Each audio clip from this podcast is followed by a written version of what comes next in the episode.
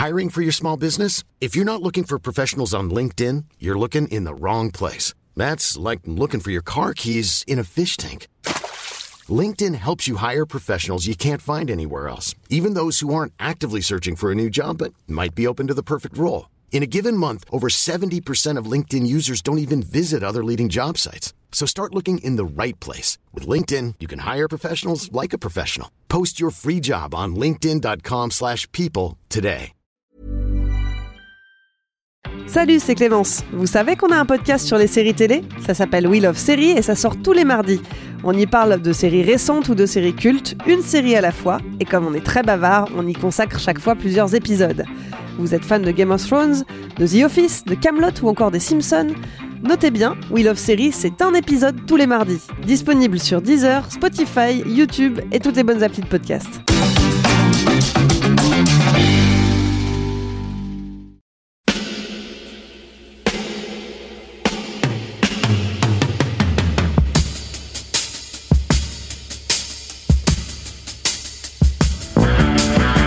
Copain Jack Burton, il regarde l'orage bien droit dans les yeux et il lui dit T'es si tocard que tu passerais pour un chef-d'œuvre de l'art moderne.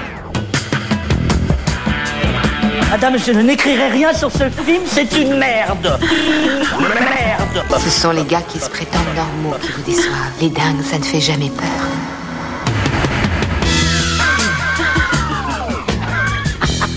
Elle nous connaît dans les coins, la frangine.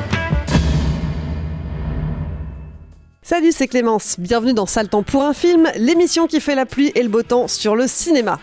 Tous les mercredis, on se retrouve pour vous parler de la sortie de la semaine. On la décortique, on l'analyse, on la traite en profondeur. Alors forcément, pour en parler de la façon la plus complète et détaillée possible, bah on va spoiler, hein, soyez prévenus. Et si vous n'aimez pas ça, on vous recommande de voir d'abord le film et ensuite de nous écouter. Derrière les micros, une bande de chroniqueurs au style inimitable. Ils n'ont pas leur pareil pour tailler des costards. J'ai le plaisir de retrouver Julien Salut Clémence. et Stéphane. Salut Clémence. À la technique, ils découpent avec soin nos enregistrements et puis ils vous confectionnent des émissions coups humains. Bonsoir Alain. Salut à tous. Et on dit merci à Latex pour l'habillage sonore. Cette émission existe grâce à tous les auditeurs et les auditrices qui nous soutiennent. Merci à toutes et à tous pour vos contributions. Si vous aussi, vous voulez nous aider à grandir et à développer de nouveaux contenus, de nouvelles émissions, n'attendez plus. Rendez-vous sur patreon.com, mot-clé Capture Mag.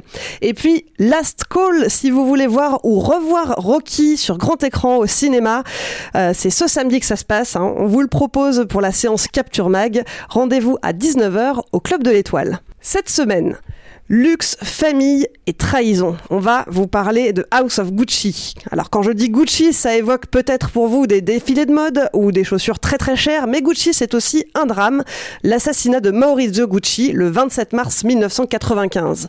Maurizio Gucci, c'est le petit-fils et héritier du fondateur de la marque et ce crime c'est son ex-femme qui l'a commandité. Un scandale qui fait la une des tabloïds italiens et qui vaut à la femme en question, Patrizia Reggiani, le surnom de veuve noire. L'histoire de ce couple et son issue sanglante, elle a d'abord été racontée dans un livre publié par Sarah Gray Forden en 2000. Et dès 2006, Ridley Scott est annoncé pour en réaliser l'adaptation sur grand écran avec Angelina Jolie et Leonardo DiCaprio dans les rôles principaux. Le projet fait du surplace et Ridley Scott finit par refiler le bébé à sa fille, la réalisatrice Jordan Scott. Le temps passe, mais rien n'aboutit, si bien qu'en 2016, le projet change encore de main et atterrit chez Wong Kar-wai. Mais là non plus, ça ne se concrétise pas. Finalement, en 2019, MGM reprend le film et retour à la case départ. La réalisation est confiée à Ridley Scott. Une brochette d'acteurs impressionnante est réunie pour l'occasion, avec Lady Gaga, Adam Driver, Jared Leto, Salma Hayek, Jeremy Irons, Al Pacino. Et le film sort en salle le 24 novembre 2021, l'année des 100 ans de la marque italienne. Alors, puisqu'on est dans ça le temps pour un film, c'est quoi votre météo perso sur House of Gucci? Julien C'est moi qui commence. C'est toi qui commence. Ah, je l'ai déjà fait. Pardonne-moi Clémence, mais, mais je, vais, je vais encore mettre le, le ciel tout blanc là. Ou, euh, voilà, un peu frisqué quand même. hein. C'est vraiment un temps euh, de, de merde, quoi. Il faut dire les choses comme elles sont, quoi. Un sale temps. Ah, c'est pas très Bien brumeux, Voilà, euh, un, temps de novembre. Non, parce que la brume, c'est sympa, quoi. Tu- Non, il y a rien. C'est voilà, c'est tout blanc. Ok. Stéphane? Moi, je dirais la brume, mais parce que en fait, euh, Tony Scott, euh, Tony Scott, j'ai n'importe quoi. Excuse, excuse-moi, Tony. Euh, Ridley Scott euh, sur abuse de filtre. Donc euh, voilà quoi, et de, de, de fumigène et de choses comme ça. Donc en fait, on, on se perd un peu dans tout ça. C'est un peu moche. Et effectivement, comme dit Julien, c'est quand même le seul réalisateur. euh, J'ai l'impression qu'il va en Italie et en fait, à chaque fois qu'il y va, il fait moche. Donc à chaque fois qu'il filme l'Italie, c'est pas très beau. Alors que moi, je suis allé en Italie. En général, il y a du soleil et tout. Bah, chez lui, c'est toujours très très euh, effectivement le ciel blanc, pas très euh, pas très avenant quoi. Bon, donc un temps pourri pour House of Gucci. On va voir tout de suite pourquoi. Alors, Julien, est-ce que tu nous ferais, est-ce que tu nous ferais l'honneur, s'il te plaît? Bah oui, bah alors rebondissons du coup sur ce que euh, disait Steph. euh, C'est-à-dire que le, une des, un des trucs quand tu, tu vois Ridley Scott qui s'attaque euh, à, à House of Gucci, c'est que tu, tu te dis mais, mais pourquoi, euh, pourquoi lui et pourquoi lui il s'intéresse à ce, à ce projet-là? C'est-à-dire que Scott, il est, euh, il est quand même encore aujourd'hui, je pense, euh, identifié pour euh, les, gros succès de ses débuts et même pour euh, les films qui, pour lesquels il a été enfin reconnu, on va dire, par la critique et par le, public. C'est-à-dire, je, je pense à Gladiator, à Black Hawk Down, tout ça. Il avait un parti pris plastique plutôt fort qu'on aime ou qu'on n'aime pas, hein, mais voilà, qui, qui était là. C'est- C'est un autre débat sur ce que je pense de, de ces, de ces deux films-là, mais voilà. Et là, c'est vrai que euh, le truc, c'est que le- moi, le premier truc qui me frappe quand je vois euh, House of Gucci, c'est que je me dis, il y a avant, je me dis, il y a, y a la possibilité de créer ou recréer un univers, euh, de travailler autour de bah, qu'est-ce que c'est la mode, qu'est-ce que c'est l'Italie aussi sur toute cette période, de ce, ce, ce laps de temps assez long, euh, et, euh, et euh, de faire appel justement à, à tout ce que l'Italie peut proposer visuellement. C'est quand même un pays qui est, qui est extrêmement euh, riche, euh, capiteux par exemple, ou des, des choses comme ça visuellement. Je sais pas si capiteux visuellement, ça. Est-ce que c'est accepté par la, la team Capture? Je ne sais pas. Capito. Mais mais euh, mais euh, ah, voilà. Et mais euh, et là en fait le premier le premier truc moi qui me frappe beaucoup dans le dans le film, c'est que c'est d'une pauvreté visuelle mais bien tapée quoi. C'est-à-dire que je parle pas vraiment de mise en scène en fait là, je parle vraiment de direction artistique et d'approche de la de la photo. C'est-à-dire que c'est c'est d'une c'est moche, enfin c'est moche, c'est toujours compliqué de dire c'est moche, mais en tout cas c'est très plat. Il y a rien. C'est. Moi, j'ai un souvenir quand je repense au film là. J'ai un, j'ai un, un souvenir d'un film un peu grisâtre, mais pas un grisâtre assumé. C'est-à-dire que c'est, il cherche pas non plus à faire un, un truc désaturé, euh, noir et blanc et tout. Non, pas du tout. C'est du, c'est du grisâtre, euh, pas très beau, comme s'il y avait une émulsion de pellicule euh, un peu foireuse, quoi, qui était derrière tout ça. Et alors, je me suis dit, mais alors, avec en plus une, une, une reconstitution historique que je trouve personnellement très faible. C'est-à-dire qu'il n'y a pas de hum, moi, j'ai- eu plein de fois, j'ai eu du mal à y croire. J'ai eu l'impression de voir des choses qui étaient, euh, j'ai jugées enfin comme anachroniques totalement. Des, choses, par exemple, dans des restaurants où il y a des, des, brûleurs euh, de gaz là pour, pour faire chaud et tout. Moi, dans mon imaginaire, alors peut-être que là, c'est moi qui suis euh, euh, déviant là-dessus, mais c'est un truc que je considère comme étant très contemporain. J'ai vu ne arriver ça. savais pas, dans les années 70, en Italie, ils étaient Non, mais déjà équipés. Mais si tu veux, c'est vrai que euh, moi qui habite à Paris, Rome, je n'y suis allé qu'une fois, mais, mais donc ça, je pourrais pas juger là-bas. Mais, mais à Paris, je- j'ai l'impression que c'est arrivé au début des années 2000, on va dire, ce genre de truc. C'est un détail, hein, mais, mais voilà, tout est un peu à l'avenant, en fait, euh, au- autour de ça. Alors, un moment, parce que j'essaye de. Moi, j'ai été extrêmement attaché avec euh, à Ridley Scott. C'est quelqu'un, on pourra peut-être en parler un peu plus tard dans le podcast, mais c'est quelqu'un, j'ai moi, j'ai couru après lui pendant toutes les années 90. C'est-à-dire que je, je, je suis quand même monté à Paris. Je, je vivais pas à Paris à l'époque pour aller voir l'âme de fond. et à chaque fois, je me disais, va revenir. C'est pas possible. Ce mec qui m'a, offert les duellistes Alien, Blade Runner et Legend, il va revenir. C'est forcément. Et la rupture, elle avait été quand même relativement abrupte. C'est-à-dire que moi, je trouve qu'il y a encore des choses à, changer dans, dans, dans un film comme Black Rain, mais elle était quand même relativement abrupte, quoi. Et à chaque fois, je me disais, il va revenir. C'est pas possible, il va revenir. J.I. Jane, il va revenir. Et à chaque fois, je me prenais une tanche. À chaque fois, j'étais extrêmement déçu. À chaque fois, je trouvais que c'était des films et affreusement faibles. Euh, et, euh, et quand euh, c'était des trucs genre Thelma Louise, ou à l'époque, quand je l'ai vu à sa sortie, je trouvais ça correct, mais c'est un film qui vieillit à la vitesse de la lumière et qui est pas porteur. Enfin, qui n'est pas du tout. euh, si- j'ai pu l'apprécier, en tout cas, ce film, c'était absolument pas pour ce que j'aimais chez, chez Ridley Scott. Ridley Scott, c'est quand même un vrai créateur de forme. C'était le, le leader de toute cette école plastique euh, anglaise euh, qui s'est d'abord manifestée dans la publicité, ensuite dans, dans le vidéoclip et qui a vraiment révolutionné une façon en fait de filmer, de, de voir le monde, de- d'appréhender la photographie et tout. Donc moi je suis attaché à ce truc-là chez Scott tout le temps et ça, ça continue, ça perdure en fait aujourd'hui, même s'il m'a énormément, continuellement déçu, quasiment systématiquement. Enfin, je, moi j'aime aucun de ses films depuis, euh, vraiment aucun de ses films depuis, depuis Legion, hein, vraiment. Même le quoi. dernier duel. euh, Alors je n'ai pas vu malheureusement le dernier duel et c'est aussi pour ça qu'on fait le podcast aujourd'hui, c'est qu'on l'a on l'a loupé, on n'a pas vu les, les, les, les projos passer à capture et, euh, et, et voilà, en fait, le, le, le sale temps pour un film n'était pas complètement relancé, je crois. hein. Enfin Stéphane, si, si, si, mais en fait, ce qui s'est passé, c'est qu'on n'était pas disponible à ce moment-là. Enfin, ça s'est passé un peu à un moment donné où moi j'étais pas là. Ouais. Donc il y a eu un, un souci et en fait, on est, on a- on est passé sur, euh, sur autre chose. Oui, oui, bah, Parce que tout le monde nous dit que c'est- génial et tout. Alors tout le monde nous dit que c'est génial. Je, je, je ne remets la parole de personne en question, hein, mais on m'a dit ça sur Gladiator, on m'a dit Oui, ça sur Kingdom of bah, Heaven, c'est on m'a dit ça sur. euh, je suis sûr qu'il y en a deux autres depuis.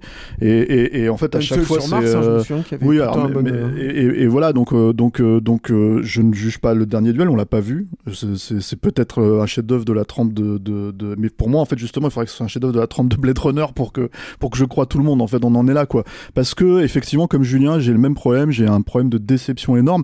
Moi, j'ai lâché l'affaire depuis bien plus longtemps que Julien, pour le coup. C'est-à-dire, je, moi, je pense que au moment où il a eu vraiment le plébiscite de Gladiator, et quand moi j'ai vu le film où je me suis dit c'est pas possible que le mec Non, de, moi de aussi, Blade je l'ai lâché Runner, à ce euh, ouais. en fait. hein, Euh, quand j'ai vu ce plébiscite, je me suis dit, il reviendra jamais parce que de toute façon, s'il est capable de faire quelque chose de ce trempe-là, c'est-à-dire quelque chose de, pour moi, hein, complètement raté, euh, et, et même en termes d'exigence visuelle hein, et d'exigence, euh, d'exigence formelle et tout, parce que c'est un formaliste à la base, euh, euh, Ridley Scott, quoi. Et il se définit comme tel encore aujourd'hui. hein. Moi, j'ai entendu sur les interviews d'House of, of Gucci, lui-même s'assume comme ça encore Voilà, aujourd'hui. et, et, et, et, et- et qu'il soit capable d'en fait de, de se satisfaire juste de cette, cette qualité visuelle, c'est-à-dire très piètre pour moi, parce que Gladiator, c'est c'est- voilà. Mais on va, en- on va peut-être un petit, un, un petit peu en parler, parce que je pense qu'il y a des ponts avec House of Gucci, quand même, mine de rien, quoi. Euh, mais euh, bah, du coup, moi, j'ai lâché l'affaire depuis longtemps, et c'est vrai que Last Duel, bah. Oui, on l'aurait traité. Faut pas que les gens croient qu'on est snob en fait au point de pas traiter euh, du Ridley Scott. Hein. C'est pas, pas ça la question. C'est juste que c'est pas arrivé à ce moment-là et que du coup, bah oui, on fait une forme de rattrapage. Sauf que malheureusement, j'ai l'impression qu'à House of Gucci, il y a quand même un consensus autour du fait que c'est raté. Quoi. Ouais, ouais. Ouais, pour le coup, Mais- mauvaise pioche. euh, on s'est dit, on n'a pas pu traiter le précédent Scott, on va faire celui-ci. Ouais, voilà, c'est ça. Non, mais il fallait le mettre en contexte pour montrer pas de blanche parce que c'est vrai qu'on on est, on fait attention à ce que les gens disent et euh, on voit bien qu'il y a une- un truc où les, on est, on est, comment dire, on est accusé d'avoir, euh, euh, bah, de rentrer en salle quand c'est un Scott notamment, mais bon, c'est pas le seul réal. On se dit on s'est perdu d'avance. C'est pas le cas en fait. Encore, enfin, en tout cas, moi j'ai beaucoup de défiance aujourd'hui et ça me semble légitime. Hein. Je, j'ai pas à me justifier là-dessus. Enfin, en tout cas, je peux l'expliquer. Je l'ai remis en contexte. Mais, euh, mais, mais par contre, j'essaye d'y croire. Et là, en l'occurrence, je reviens du coup sur House of Gucci, ce que je disais sur, cette, sur ce choix plastique qui, moi, m'a vraiment désarçonné. Parce qu'en plus, c'est- les- jouer sur les, couleurs, aujourd'hui, c'est facile, je veux dire, avec l'étalonnage numérique, avec tout ça. Ils ont plein d'outils aujourd'hui pour, euh, pour sublimer et essayer de chercher quelque chose de, en tout cas, qui te choque, enfin, en tout cas, qui soit une proposition, voilà. Et, là, à un moment, je me suis dit, mais alors attends, ça se trouve, c'est toi qui, est- qui comprends pas euh, la démarche de Scott, et euh, vous allez voir comment j'essaie de justifier. Je me suis dit, ça se trouve, il, cherche une espèce de patine du cinéma italien d'auteur, on va dire, fin des années 60, début des années 70, où parfois, tu pouvais avoir une espèce de, de parfois d'image un petit peu euh, délavée, comme ça. euh, Côté un peu terne. euh, bah, ou sur certains euh, Dino Rizzi, par exemple, des choses comme ça, t'avais des fois, voilà, bon, pas tous, hein, parce que souvent, tu vois, même euh, enquête sur un citoyen dessus de tout soupçon, dans mon souvenir, l'image, elle pète, au contraire, elle est très chaude. Bon, bref, voilà. Et en, même temps, ça collait pas du tout parce que la mise en scène n'est pas du tout à l'avenant. C'est-à-dire, par exemple, s'il avait fait ça, je pense qu'il aurait travaillé sur le zoom, ce qui aurait pu être hyper intéressant, moi, je trouve, sur un film comme House of Gucci. Tu vois, là, là, le truc du formaliste aurait pu être cool parce que le zoom a clairement fait partie, euh, les, cinéastes italiens, quels qu'ils soient, en ont usé et abusé euh, énormément. Et là, il n'y a pas ça du tout. C'est juste Moi, je, n'ai pas l'impression qu'il y a un point de vue, en fait, euh, euh, finalement, là-dessus. Alors, sur quoi on se rattrape? Euh, Et alors là, c'est la, grande question aussi. C'est-à-dire que, oui, c'est vrai qu'il y a une... histoire qui est manifestement, je pense, fascinante. Mais moi, c'est pareil, je ne comprends pas en fait le point de vue de, Ridley Scott. Il- lui, il dit que c'est un. Alors attends, je vais essayer de retrouver son terme exact. Il dit que c'est une, c'est une tragédie comique, un truc comme ça. Euh, Tragicomédie non, c'est pas ça. En fait, c'est un, néologisme que lui il a créé en fait pour justement dire qu'à la fois il a, il a embrassé euh, la tragédie hein, de cette histoire, hein, qui est vraiment, il y a vraiment de la, beaucoup de tristesse hein, là-dedans. On assiste quand même à l'effondrement d'une d'une famille Euh, et, euh, et, euh, et le côté euh, comique parce que c'est, il y a beaucoup de personnages qui sont euh, euh, je suis désolé, je vais utiliser un terme anglais, mais bigger than life, quoi. Enfin voilà, qui sont énormes, quoi. Et, euh, et même ça, en fait, je trouve que ça marche ni dans l'un ni dans l'autre. C'est-à-dire que à, aucun moment, moi, j'ai senti euh, l'abîme de cet effondrement, de cette décadence de la dynastie Gucci, on va dire ça comme ça. Et, et le film m'a pas fait rigoler du tout non plus. C'est-à-dire que quand il va dans le dans la comédie, donc j'ai trouvé ça grotesque, grossier et assez embarrassant. Il y a notamment, et je pense que ça c'est dû aussi à, au casting d'une part, mais aussi à la direction de comédien. C'est-à-dire que quand tu laisses euh, Al Pacino et, euh, Jared Leto euh, faire des scènes comme, a un moment ils ont une scène de signature et il y a Al Pacino qui signe le document. Moi, je j'adore Al Pacino, hein, vraiment, mais là, c'est pas possible. Enfin, c'est Bah, c'est pas une scène comique par contre là. elle est, elle est pas comique, mais lui, il est. Enfin, je sais pas d'ailleurs ce qu'il a voulu faire à ce moment-là, mais, mais c'est embarrassant. Enfin, elle est. Moi, je trouve que c'est très, très, très embarrassant. Et c'est la même chose avec Jared Leto, quoi. C'est-à-dire que je. Ça aurait pu être un beau personnage en fait, le personnage qu'il joue, parce que justement, il est, euh, c'est un, c'est un mec euh, un peu cassé, tout, qui, est, qui est le, le vilain petit canard de la famille, et Qui est persuadé d'être un artiste qui est euh, persuadé d'être et un artiste et dont tout le monde se moque en fait. Et moi j'aime beaucoup ces personnages-là parce qu'au final c'est des monstres, ce, ce type de personnages-là. C'est-à-dire que c'est des personnages qui rentrent pas dans une norme et euh, qui du coup souffrent de pas rentrer dans cette norme-là et, euh, et qui, ne cadrent nulle part. Et, euh, et sauf que là, bah, je- je- en fait, j'ai pas point de vue non plus et du coup moi j'ai beaucoup de mal à me, positionner euh, vis-à-vis de tout ça quoi. Donc au final j'en tire rien en fait de ce film. C'est-à-dire que visuellement, moi, je vais pas tirer vraiment grand-chose. Je vois bien qu'il y a un travail sur le, la taille des deux acteurs, là, de Adam Driver et de, Lady Gaga.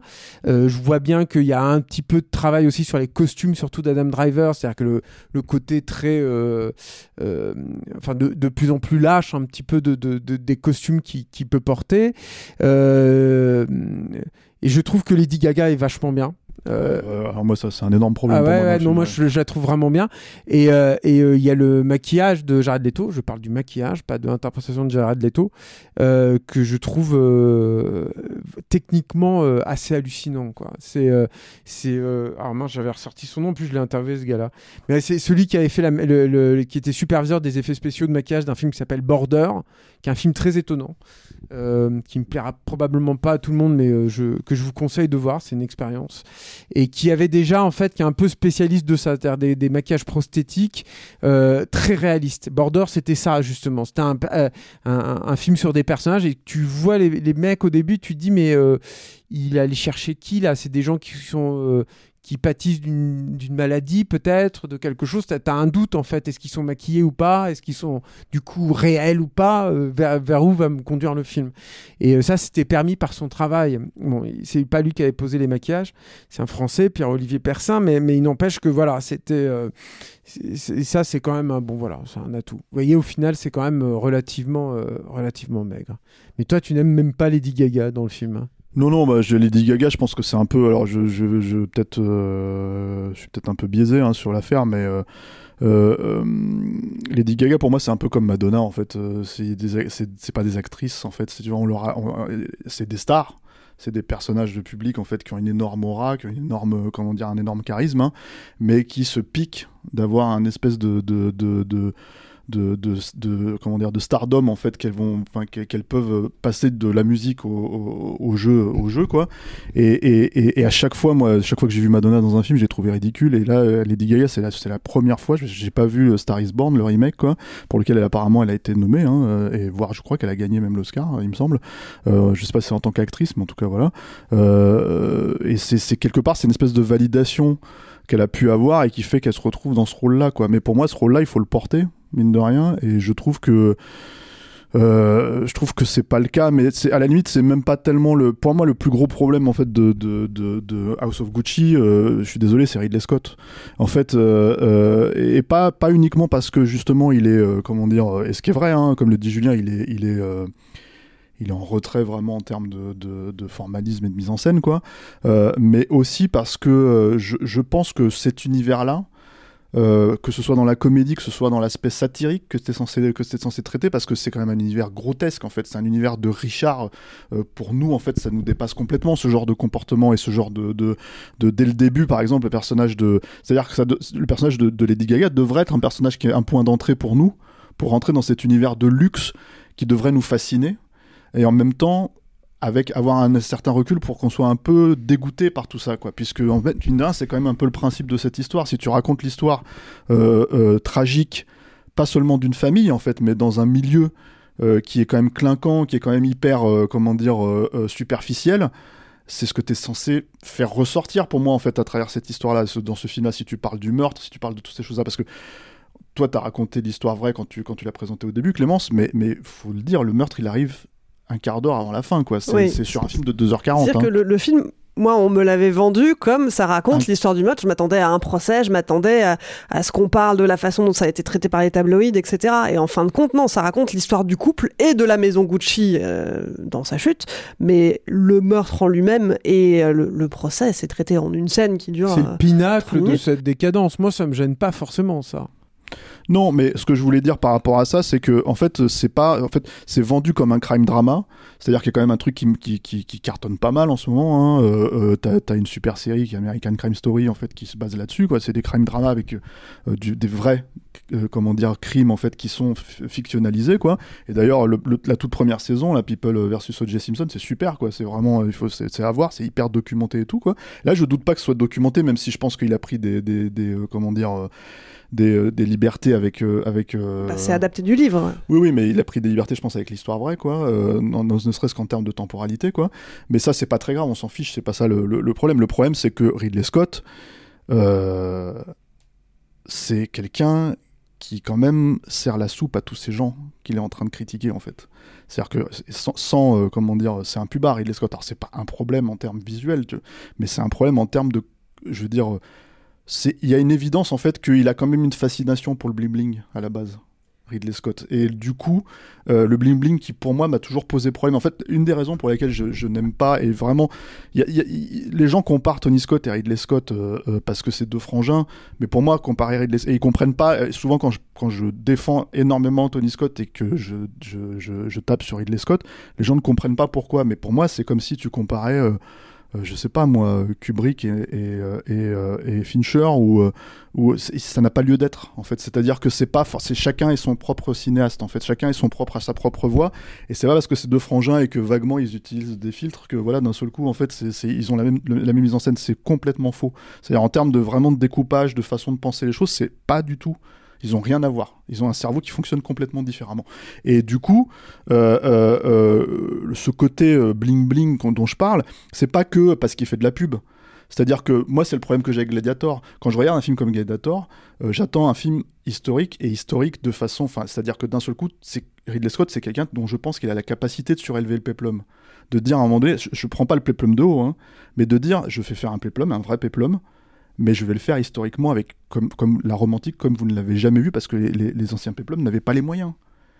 Or, quand tu es un, type qui a travaillé les beaux-arts, comme, euh, qui, a, fait les beaux-arts comme Ridley Scott, quand tu es quelqu'un qui a, qui a- cette euh, comment dire, euh, culture, bah, tu vas chercher les vrais tableaux en fait pour les remettre dans ton film. Quoi. Et là, en fait, tu as l'impression que bah, non, c'est la même chose que dans les pubs que tu vois au cinéma, dans les pubs que tu vois à la télé. Et tu as l'impression qu'au lieu de justement chercher comment dire, euh, ce style visuel, en fait, des peintures d'époque, euh, parce que c'est le seul moyen qu'on a nous en fait euh, dans l'histoire de l'humanité de savoir à quoi ressemblait vraiment la romantique, c'est de reprendre les peintures en fait au fil du temps et au fil des années quoi. Bah non, en fait, t'as l'impression que t'as l'impression que son, son, son comment dire son référent, bah c'est, c'est la pub de la veille et pas les siennes forcément. Hein, j'entends voilà, moi, moi ce qui m'avait choqué, c'est de me dire que Gladiator c'était filmé comme The Rock de Michael Bay, mais en mou. Donc, euh, donc voilà, ça, c'est un des premiers problèmes. Et, pareil avec, par exemple, je- on a dit en intro que- qu'il il filmait beaucoup le, Rome, mais c'est pas que Rome, hein, Venise par exemple dans Hannibal et ce genre de choses. Et d'un seul coup, en fait, t'as l'impression que c'est la vision d'un touriste beauf de ces endroits-là. Et mine de rien, de la part du mec qui t'a envoyé dans le futur, comme Blade Runner, quoi, qui t'a vraiment fait croire que ce futur-là, il allait exister. Moi, pendant, jusque en l'an 2000, je me suis dit, mais ce futur-là, ça va être notre futur. Le futur qu'on voit dans Blade Runner. Maintenant, on sait que c'est pas le cas, on sait que c'est pas le cas en 2019, mais, mais je me suis vraiment dit ça. Quand le mec est capable de t'envoyer dans le futur, tu te dis putain, mais tu peux pas nous envoyer dans le présent, dans les autres endroits. C'est quand même dingue en fait de pas avoir cet œil-là, quoi.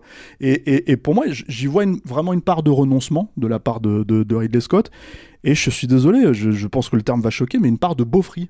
C'est-à-dire, je pense qu'il a un côté beauf. euh, euh, euh, comment dire quand il quand il quand il jette ce regard sur ça et ce côté beauf je l'explique dans un film comme House of Gucci par cette espèce de fascination assumé ou pas, je sais pas, mais pour ce bling bling, pour ce côté machin. Et du coup, T'as des exemples spécifiques de ça? Parce que j'ai bah, je le trouve, en fait, bah, je le trouve presque, comment dire, euh, euh, euh, bah, il n'y a pas de critique en fait de ce milieu-là en vrai, quand tu réfléchis. C'est-à-dire que tu peux pas passer par le personnage de, de, de, de Jared Leto pour te foutre de la gueule de ce truc-là. Jared Leto, il passe pour quoi? Il passe pour un mec, en fait, tu les vois jamais, ses travaux. C'est-à-dire, il pose trois trucs sur la table, tu sais même pas s'il est bon ou s'il est pas bon. Tu sais pas si, en fait, les mecs sont en train de lui dire, en gros, euh, t'es mauvais juste parce qu'on a décidé que t'étais mauvais, que t'es un idiot, tu vois? Ce qu'il est de toute évidence, hein, tu vois, quand tu regardes le film, ou, ou en tout cas c'est comme ça qu'il est montré dans le film, ou est-ce que en fait, en gros, c'est un génie incompris? Tu vois, il n'y a pas de critique de tous ces trucs-là. On critique pas. ce n'est que dans la surface de, de toute façon, euh, le paraître est plus important que le reste. Et à partir du moment en fait où il n'a pas un regard pour moi là-dessus, on se perd totalement en fait sur le sujet quoi. C'est-à-dire que et je parle je parle pas je dis pas que le sujet c'est est-ce que Jared Leto a du talent ou pas, c'est pas ça est-ce que le perso- personnage a du talent ou pas. Mais disons que même et là c'est pareil. Alors j'en reviens aussi euh, juste pour rester sur Jared Leto rapidement, qui pour moi une, une- performance mais catastrophique, mais vraiment mais c'est-à-dire qu'il a beau il a beau se cacher sous des, des tonnes de alors je sais pas si c'est du latex hein, tu me tu m'excuses Julien mais enfin tu as des, des tonnes de trucs en fait t'as l'impression que le mec il est il est il est non seulement il est nul, c'est-à-dire il gesticule, il est voilà, non seulement on lui file les pires euh, phrases en fait que tu peux trouver dans le film, c'est-à-dire des trucs du genre il faut pas confondre le chocolat avec la merde ou je sais pas quoi, enfin ce genre de trucs quoi. Mais en plus, euh, euh, je, moi ça me, ça me donne une distance ce maquillage, c'est-à-dire qu'en fait j'ai pas du tout l'impression de voir un bouffon. C'est-à-dire ça aurait été un acteur qui se serait vraiment qui serait vraiment physiquement comme ça etc etc alors oui le maquillage est super bien fait ça c'est vrai. Euh, tu, tu, tu- presque en fait tu, tu si tu cherches pas à, regarder en fait tu peux pas forcément te rendre compte que c'est Jared Leto. Le jeu le trahit mais euh, le jeu de merde je veux dire le trahit. Mais euh, mais, mais mais par contre en fait ce n'est pas un bouffon c'est il y a une distance. Et tout le film est comme ça pour moi. Tout le film est distancié.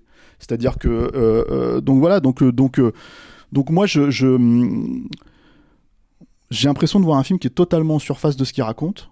Euh, pour moi, il aurait fallu pour prendre, euh, il aurait fallu un Verhoeven en fait sur un truc comme ça, un mec qui rentre dans l'art et qui se fout de leur gueule et qui, qui leur montre à quel point ils sont grotesques en fait dans leur fonctionnement, quitte à faire ressortir leur humanité, euh, même par des biais, des biais négatifs, hein, pour que tu t'attaches à eux, parce que finalement, la mort de, de, de, de, de Maurizio à la fin, bah, même si c'est peut-être le personnage le plus, euh, comment dire, euh, neutre, disons, c'est-à-dire le, moins, le moins euh, atteint par l'aspect ridicule de tout le film pour moi, c'est-à-dire il n'a pas des grandes scènes effectivement à l'Al Pacino où tu te dis merde, qu'est-ce qui s'est passé, il n'a pas des trucs à la Lady Gaga où t'as l'impression qu'elle hurle en fait pour avoir un Oscar, quoi.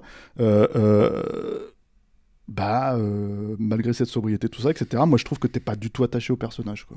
Et du coup, sa disparition à la fin, elle est c'est même à la limite en fait comme il y a même pas de scène d'enterrement il y a rien il y a que en fait le truc du procès qui est expédié en 2 minutes On 30 le voit dans son cercueil, ça dure à peu Ah, on près le voit dans une son minute. Ouais, Ah, d'accord. Écoute je me rappelais même pas tu vois. Je crois. Me- Ah, on non, voit son pardon, c'est son père, on voit son son- on père. voit Jeremy Irons voilà mais ça C'est son donc voilà il n'y a pas de, de, de, de renvoi de ces trucs là donc il n'y a pas d'attachement. Et moi je pense que le- le- c'est un des problèmes aussi de, de, de Ridley Scott en tout cas de mon point de vue, je n'ai pas vu le dernier duel, je ne sais pas si c'est le cas dans le dernier duel, mais en fait, dans, dans, euh, dans tous ces films-là, je trouve qu'il a il a un vrai euh, détachement vis-à-vis de ses personnages en fait. C'est-à-dire c'est quelqu'un et c'est quelque chose qu'on pouvait éventuellement lui reprocher sur Alien et sur Blade Runner aussi. hein, mais en fait le reste des films était, enfin le reste du film était tellement incroyable et il te, happait tellement dans ces dans ces univers-là que ça pouvait ne pas du tout être un souci.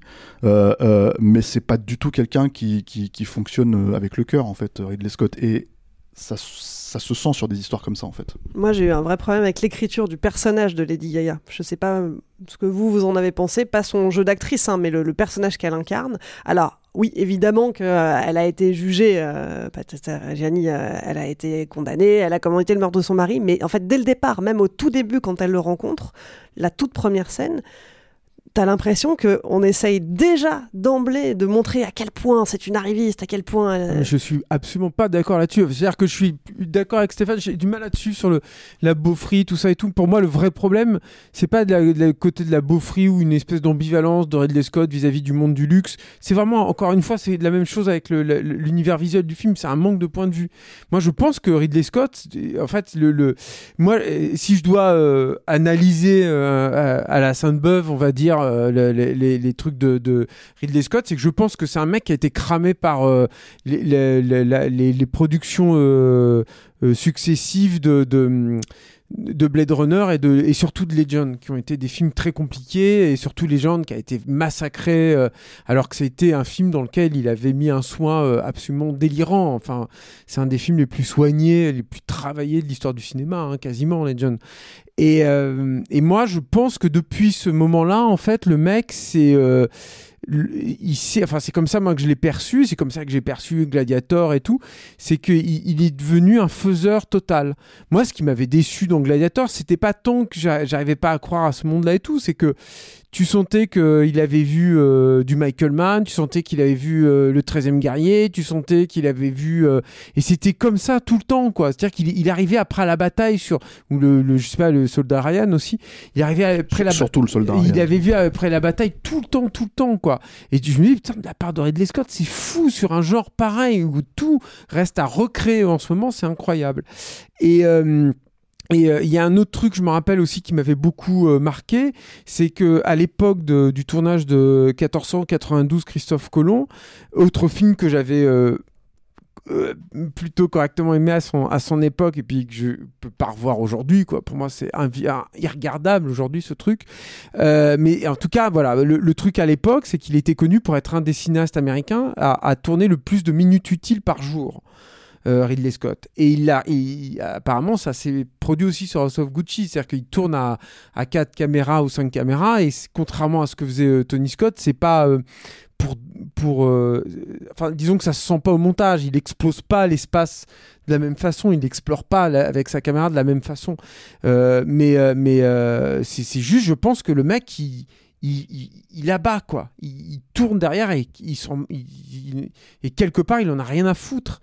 Et ce côté rien à foutre, moi je le sens là-dedans, mais comme je le sentais aussi dans dans dans, dans Seul sur Mars, c'est ça hein, le, titre français. euh, et euh, euh, donc voilà, c'est là. Il a pas de point de vue. Sait pas en fait ce qu'il cherche. Il cherche rien là-dedans.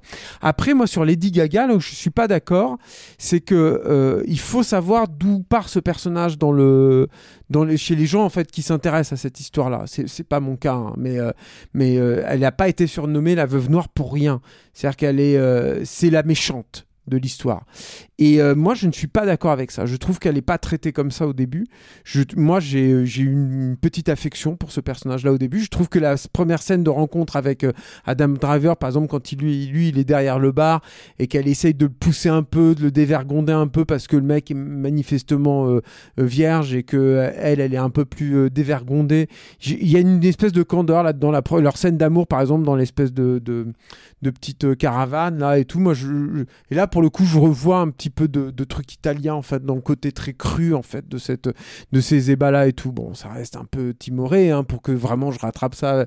Je l'ai pas cité tout à l'heure. Et ensuite, je trouve que tu restes, enfin moi je suis resté en tout cas sur ce personnage-là et je pense que ça vient aussi d'une interprétation de, de Lady Gaga avec une espèce d'ambivalence. J'aime bien moi ça en fait. C'est-à-dire que j'ai- beaucoup de mal à, à- savoir si euh, je la condamne ou pas. Par exemple, il y a une scène qui peut euh, ri- rimer à rien, mais il y a des scènes où tu vois. Mais, euh, mais moi j'aime bien en fait quand t'as cette ambivalence voilà, je, revenais avec le personnage de Pacino par exemple, où il y a, y a deux trois moments où, euh, où il lui fait bien sentir le la, la comment dire la misogynie totale de ce milieu-là et de cette famille et euh, et, et, et, euh, et ça te donne quand même des billes pour euh, qu'elle euh, pour tout ce qu'elle fera ensuite et et pareil moi j'aime bien quand elle a alors, le personnage de Camille Cotin qui n'existe pas pareil moi Camille Cotin je trouve que c'est une super actrice hein. elle, elle- elle a quelque chose elle a du charisme et tout cette fille et là mais elle est complètement absente enfin, c'est- enfin, bon, bref C'est le rôle hein, qui veut ça. Ouais, hein. ouais, c'est clair. Et, mais, mais, mais la scène, par exemple, dans le, au, ski, quand elle arrive avec cette espèce de combinaison où elle sort complètement du truc, là, pour le coup, il y, a un- choix euh, visuel de costume et tout qui, moi, je trouve, fonctionne, fonctionne plutôt correctement. Le problème, encore une fois, c'est que je trouve que euh, ce, travail-là n'est pas poussé jusqu'au bout et notamment qu'on la perd complètement à la fin. C'est-à-dire que euh, il y a un moment de, un point de rupture où notamment ces, ces, ces relations avec une voyante qui est, jouée par euh, Salma Hayek, ça devient encore. euh, je pense que pour ce, que ce mélange de, de, de satire, enfin, pour que cette satire, pour que ce mélange de, comédie et de tragédie fonctionne, encore une fois, il faut savoir ce que tu veux raconter, quoi. Et là, j'ai l'impression qu'il sait plus, en fait. Et que de tout à coup, il la, transforme en une espèce de. de de, un peu con, euh, un peu illuminé. euh, moi, je la perds Mais- complètement humainement, en fait, à ce moment-là. C'est-à-dire qu'elle ne marche plus. Elle dit Je ne sens plus son amour, je sens pas son cœur brisé, je sens même pas cette volonté de revanche sociale, je sens plus rien, en fait. Je sens juste que. Elle est, elle a... Et c'est dommage parce qu'il y a, il y, a, il y a un point d'équilibre, malgré tout, malgré tout ce que- toutes les réserves que j'ai sur le film, qui, qui est tenu euh, juste avant. Ça m'a pas permis de ne pas m'emmerder royalement au film, hein, mais c'est là et euh, ça, voilà. Moi, je rejoins euh, Clémence en fait sur ce point, mais pour une raison très simple, c'est que euh, je pense que tout le fonctionnement de Ridley Scott, c'est d'être un gros bourrin. Quand je dis que c'est un beauf en fait et qu'il a une approche de beauf, ça, participe aussi. C'est pas que visuellement, hein. c'est que en fait toutes les façons de traiter ces personnages-là, c'est à la truelle quoi. C'est hyper euh, grossier, c'est voilà. Donc oui, tu peux dire que effectivement d'un côté il y a le Pacino qui lui fait sentir que c'est un univers très masculin et qu'elle a pas sa place et ce genre de choses. Oui, mais en fait tout le reste, enfin même ça c'est traité assez assez assez assez de manière assez bourrine en fait. Donc du coup, euh, effectivement, on perd déjà ce que le film veut vraiment raconter dans l'absolu. Euh, même si moi en fait je, je, je- Pas tant que ça, je suis pas d'accord avec ça. hein, moi, moi je- en tout cas, je maintiens que je pense qu'il y a aussi, je te dis, une, il est pas tout à fait, euh, il a pas un dédain en fait pour ce milieu-là non plus. Je pense que c'est ça, ça fait partie des, des, des problèmes du film à mon avis. Quand tu fais un film comme ça, encore une fois, hein, je veux dire, euh, c'est pas, enfin, euh, c'est pas, euh, tu peux faire un film comme ça et en fait totalement, euh, voilà, mais l'angle du film à la base, en tout cas sur le papier, sur le scénario. C'est d'être un peu agressif vis-à-vis de, de, de ce milieu, quoi. Et le, et le film ne l'est pas vraiment, quoi. Donc le, le truc, au c'est bout que d'un moment. Et c'est vrai qu'il prend pas parti. Mais par contre, si tu veux qu'il ne le soit pas au début, et notamment sur la façon qu'il a Si, dépeindre que- le personnage de Pacino, moi Bah, ça me dérange pas. On parle de Pacino, quoi. mais le personnage de Jeremy Irons, c'est un personnage qui dit ouvertement qu'il ne veut pas que son, euh, son fils euh, épouse justement une nana qui, euh, dont, les, dont la famille, en fait, c'est une famille de, routiers, quoi, qui a une entreprise de routiers. Donc voilà, il y a un, une problématique de lutte, de classe sociale, ce qui est un truc, en fait, qui en plus, pour le coup, a été énormément, comment dire, fait partie énormément de la culture italienne aussi, hein. c'est quand même un truc qui existe aussi, quoi, là-dedans. Enfin, partout, mais en Italie, en fait, il y a plein de films qui sont sur ça, quoi. Donc du coup, voilà, enfin, je veux dire, non, c'est tout ça, c'est assez, assez clair en fait que normalement, euh, euh, euh, le parti pris qu'il devrait prendre vis-à-vis de ça, c'est un parti pris où on est censé être du côté du personnage de Lady Gaga, on est censé être du, côté du personnage d'Adam Driver dans ce moment-là, et en fait, le film, il, s'en fout, il te montre les trucs un peu comme ça, et puis ça s'arrête là. Si, si toi, en fait, tu t'en restes à ce que le scénario raconte, tu le comprends, mais le film te le vend pas en termes émotionnels quoi. Et du coup euh, euh, voilà mais mais ça fait partie de toute cette problématique. En fait pour moi c'est tout le truc de, comment dire euh, des bon et puis Ridley Scott il fait beaucoup de films hein, je veux dire le dernier duel il est sorti il y a un mois et demi hein. alors certes il, y a eu le Covid certes il y a eu tout ça etc etc mais c'est quelqu'un qui tourne énormément qui tourne très très vite effectivement. Et oui et c'est un vieux monsieur maintenant aussi, il a 84 ans, c'est admirable hein, qu'il puisse faire des films aussi gros pour, à cet âge-là encore. hein. Ça, dire, on, l'accorde à George Miller quand il fait Mad Max, donc on peut l'accorder aussi à, à, à Ridley Scott, quoi. Mais oui, enfin euh, voilà, donc euh, donc euh, oui, je sais pas, je sais même pas si on a vraiment grand chose à rajouter sur euh, sur comment dire sur sur le film en soi. Moi moi ce que je vois en fait quand je vois un film comme ça, c'est une brouette à Oscar. C'est-à-dire que vraiment, je me dis, ok, donc en fait, tu regardes la bande-annonce et d'un seul coup, t'as tous les gens qui sont nommés ou qui ont gagné l'Oscar, en fait, qui sont présentés à la queue leu comme ça, tu vois. Donc, t'as Ridley Scott, t'as euh, Lady Gaga, t'as euh, Al Pacino, t'as Jeremy Irons, t'as machin, même si c'est des Oscars qu'ils ont eu il y a 30 ans, quoi. Et, en gros, euh, euh, euh, le film se fait parce que t'as effectivement le nom de Ridley Scott et t'as tous ces gens, en fait, derrière pour, pour dire, voilà, c'est, ça se veut être un grand euh, euh, dire film à Oscar et à mon avis ils se sont plantés dans les grandes largeurs. Je pense que ça va jamais aller aux Oscars un truc comme ça. Peut-être euh, un ou deux trucs mais voilà. Donc c'est déjà cette ambition là en fait euh, euh, je pense pas que ce soit que du market euh, je pense qu'il y a aussi cette volonté chez, euh, chez Ridley Scott. Il a cette, euh, cette aura hein, à la base. On a beau lui taper dessus depuis tout à l'heure. En fait, il faut quand même. C'est quand même un cinéaste qui est révéré. Il faut, faut, voilà, faut, faut remettre un peu les pendules à l'heure, quoi. Et, et, et pour moi, ça fait chou blanc aussi là-dessus, quoi. C'est-à-dire qu'en gros, et puis là, même pas seulement en termes de qualité, hein, je pense même en termes de ce que c'est en fait dans la façon dont ça sort, quoi. Je pense que c'est plus, on est plus. Pour moi, c'est un film. C'est un film à l'ancienne en fait, euh, euh, mais, mais pas dans le bon sens du terme. C'est-à-dire que en gros, euh, c'est un film où quand je vois en fait qu'on va chercher un mec comme Jared Leto parce qu'il a cette street cred d'acteur à Oscar, etc., etc., qui est complètement usurpé à mon sens, hein, mais qu'on le maquille pour lui faire jouer ce rôle-là. En fait, c'est vrai. Enfin, t'as l'impression de revenir 40 ans en arrière, en fait, et, et, dans ce genre de choix de casting. Et du coup, la véracité, enfin aujourd'hui, on est dans un monde en fait où il y a énormément, énormément, énormément de, de, films qui sortent, énormément aussi ce qu'on appelle maintenant du contenu. Et du coup, euh, euh, à défaut d'avoir des films de qualité, parce qu'on on en parle suffisamment ici pour savoir que c'est pas le cas, euh, on commence aussi à percevoir qu'il y a des choses qui se sont plus vraiment quoi. Et en tout cas, si tu le fais, il faut vraiment que tu aies effectivement un point de vue. Et là, malheureusement, c'est pas le cas. Donc voilà. Julien, tu es d'accord avec ça, que c'est un, film à l'ancienne euh, qui n'aura pas d'Oscar? Ouais, je sais pas trop. Oui, que ce soit un, truc. En fait, que le film ait été produit euh, parce qu'il y a un, espoir de- de- d'avoir des Oscars, oui, c'est c'est indéniable. C'est le modèle économique de ce type de film. hein. Euh, après, euh, sur le reste, je sais pas trop. Non, moi, je, je vois, je, je vois pas trop ça. Bien Non, aimé non, en fait. Moi, je, reste vraiment sur cette problématique de point de vue qui est pour moi fondamentale à peu près à tous les niveaux. Quoi, si je dois résumer mon, mon avis là-dessus, quoi, c'est vraiment ça en fait. C'est, c'est ce qui est, ce qui est paradoxal chez, chez, chez Ridley Scott, c'est qu'il est encore cette aura euh, d'auteur, hum, alors que il- il- régulièrement. Parce que j'ai pas vu tous ses derniers films, hein, mais, euh, mais j'en ai quand même vu un bon paquet, quoi. Et régulièrement, euh, il est, euh, euh, enfin, il- quasiment tous ses derniers films, pour moi, il manque de ça en fait. Il manque d'une patte en fait. On n'a pas vu le dernier duel. Mais on n'a pas vu le dernier duel. C'est le même directeur de la photo dans les deux. Ah ouais, mais il est pas là, franchement. Moi, Darius, euh, Darius ouais, Ouais, ouais. Darius Wolski, euh, moi j'ai beaucoup de mal quoi aussi. hein. Ça fait un moment en plus. hein. Bah, je sais pas c'était- c'est quoi la dernière fois qu'il a fait une belle photo. Moi, je me rappelle de lui dans, à l'époque de Home is Bleeding, évidemment, de, Oui, de, oui, bien de, sûr, de ouais. The Crow, parce que c'est c'est- c'est la première fois, je crois, qu'on avait sûr, vu vraiment ça, son nom. Quoi, De l'eau a coulé sous les ponts depuis Voilà, et, gros, et- quoi. et- et moi, disons que le premier film où je me suis vraiment dit ah bon, c'est Darius Wolski, euh, euh, c'était vraiment euh, sur euh, les Pirates des Caraïbes. Ah. Et là, je me suis dit ah merde. Donc euh, voilà, et bon. euh, Mais c'est pareil, c'est quelqu'un qui est connu pour euh, aller très vite, en fait, je crois, sur les plateaux.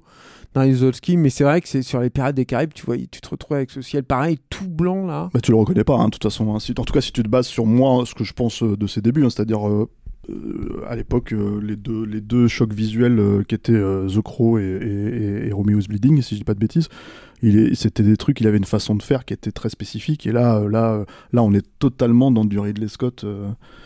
Enfin, euh, c'est le Ridley Scott d'Hannibal et de, et de Traqué et de, de- voilà et de G.I. Jane. hein. donc, euh, donc c'est, je cite pas les meilleurs films. Et de Gladiator si vous voulez, mais bon voilà, c'est pour moi Goran. Lundstrom, le, le mec qui a fait les effets spéciaux de maquillage, voilà. J'arrive pas à me souvenir de son nom, quoi. Je me souviens de son prénom, Goran, mais euh, voilà. Très- Gars très gentil. Très bien, bah, je crois qu'on va s'arrêter là. Un Ridley Scott rhabillé pour l'hiver.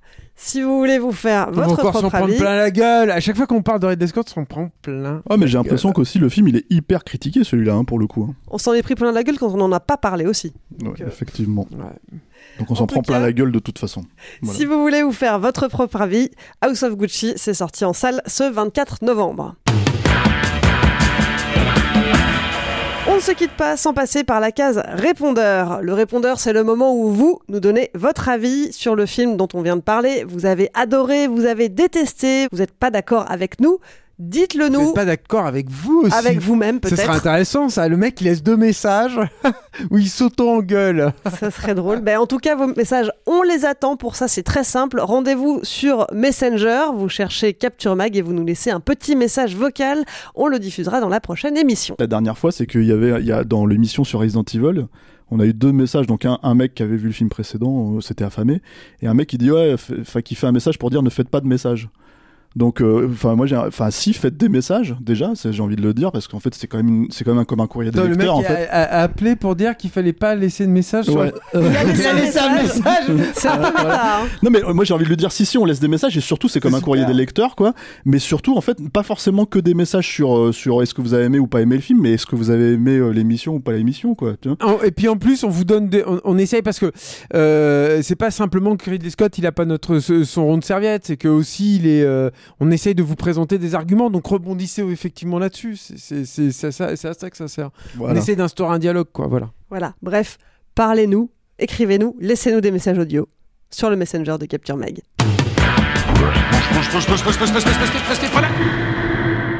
Ça le temps pour un film, c'est fini pour aujourd'hui. Julien, Stéphane, merci. merci Clémence Merci Clémence. Merci Alain à la régie. Merci à vous Et puis merci à vous qui nous écoutez et qui êtes un peu plus nombreux chaque semaine. hein. Si vous nous découvrez pour la première fois, pensez à vous abonner pour ne louper aucun épisode.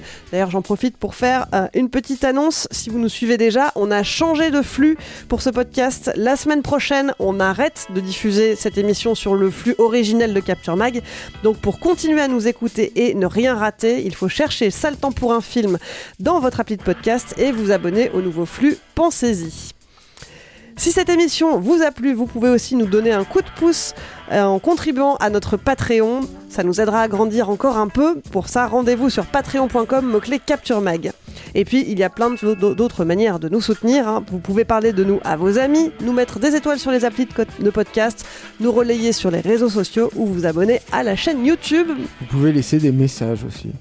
Et vous pouvez laisser des messages, des messages d'amour à Julien et à toute l'équipe sur le répondeur. Allez, je vous laisse. Ça le temps pour un film. On se retrouve la semaine prochaine. D'ici là, bonne semaine. Salut